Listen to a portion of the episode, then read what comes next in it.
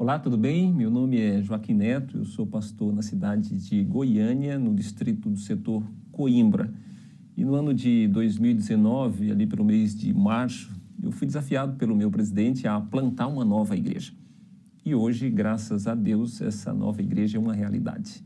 Certamente, se você está assistindo essa aula, é porque você tem em mente plantar uma nova igreja. Então, eu gostaria de compartilhar com você aquilo que Deus pôde fazer por meio de nós naquela comunidade. É, um dos objetivos principais nossos era que nós plantássemos essa nova igreja é, seguindo os métodos de Cristo, que é tão conhecido nosso. Mas eu quero ler com você o que está no livro A Ciência do Bom Viver. Sr. White diz que unicamente os métodos de Cristo trarão verdadeiro êxito no aproximar-se do povo. Ela diz que o Salvador misturava-se com os homens como uma pessoa que lhes desejava o bem manifestava a simpatia por eles, ministrava-lhes as necessidades e granjeava-lhes a confiança. Ordenava então: segue-me. Esse foi desde o início o nosso propósito, ou seja, o plano seria primeiro nos misturar com a comunidade, servi-la e depois então chamarmos para que ela pudesse seguir o Senhor. Nós tivemos a ajuda naquele bairro, nesse plantio, de um teologando do IAP, o Jaime, que hoje é pastor lá no Mato Grosso do Sul. E uma das primeiras coisas que nós nos propusemos ali foi ir num lugar bem alto do bairro, onde a gente podia ver todas as casas. E ali nós fizemos uma oração, pedindo a Deus que nos desse aquele bairro, nos desse a vitória para aquele lugar. E sabe, meu querido, a visão ela é muito importante. É importante que antes de você ter a realização do seu propósito, você sonhe com essa realização. Eu tenho um texto aqui que eu gostaria que você acompanhasse comigo, do pastor Emílio Abdala. Ele disse que a visão é um quadro desafiador do futuro ministério que você precisa crer que pode e deve ser realizado. É a percepção de algo que no presente momento ainda não é a realidade, mas naturalmente um dia vai ser. E é por isso que você precisa sonhar. Naturalmente, quando você pensa em um plantio, você precisa de pessoas para ajudar você. E, em tese, você vai precisar recrutar pessoas para compor aquilo que a gente chama de grupo base. É aquele núcleo que sai de uma determinada igreja ou de outras igrejas para poder fazer parte do novo plantio. E aqui está o nosso grupo base. E um detalhe que eu quero dizer para você: é, fique muito, digamos assim, aberto à influência do Espírito Santo para escolher pessoas. Deus ele vai dizer para você: escolhe este, rejeita aquele. E sabe, um outro detalhe importante é que às vezes você forma um núcleo e não é esse o núcleo que vai fazer parte da igreja. Eu tenho pessoas aqui nessa fotografia que não estão na minha igreja hoje. E outras pessoas que não estão aqui depois chegaram. Então fique aberto à impressão do Espírito Santo. E Deus vai dizer para você qual é o caminho que você deve escolher para uh, escolher pessoas para fazer parte do seu projeto. Naturalmente, quando falamos de plantio, nós precisamos pensar também no preparo do terreno e de que maneira nós preparamos o terreno ali naquela localidade, com ações pontuais e estratégicas. Tudo que a gente fez foi intencional. Por exemplo, nós levamos para ali a missão Caleb. Então, dezenas de jovens, jovens estiveram ali é, fazendo trabalhos comunitários, dando estudos bíblicos, enfim, nos tornando conhecidos para aquelas pessoas.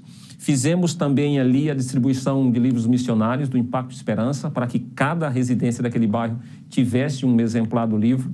Uma outra ação muito importante foi o Quebrando Silêncio. No Quebrando Silêncio, a gente sim fez um trabalho nas ruas, com a fanfarra, os bravadores, mas também fomos para as escolas. E aqui a gente pôde falar para os adolescentes sobre abuso, coisas do tipo.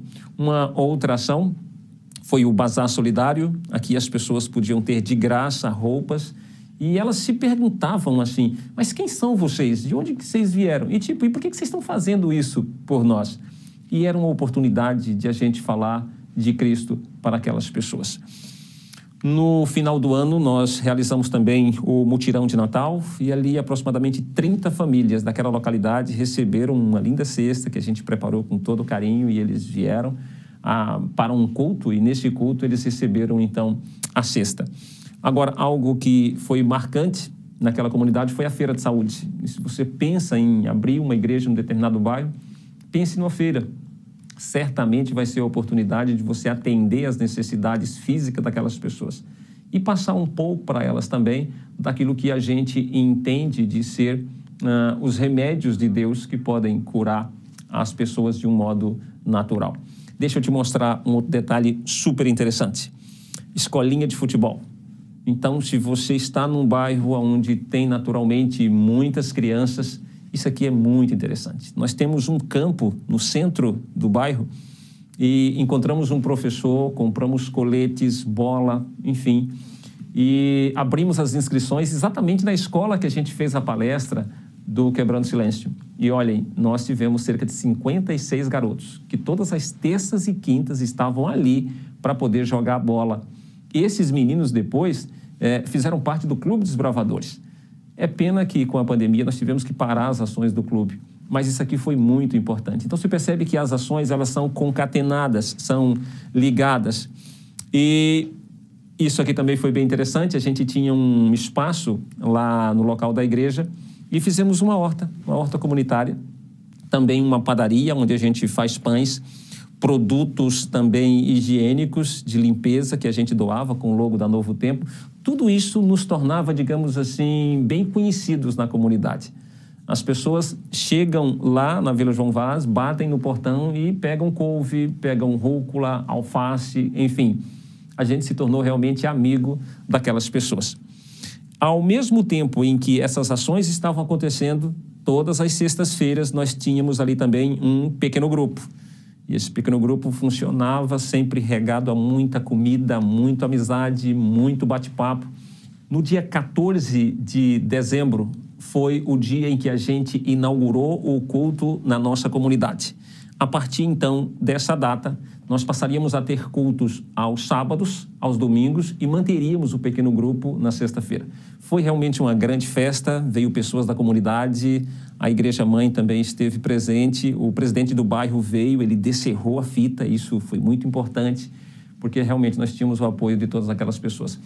Mas depois de tudo isso, depois de a terra pronta, depois de a terra adubada, fertilizada, aí então nós entendemos que era hora de sermos mais audaciosos no objetivo de ganhar almas.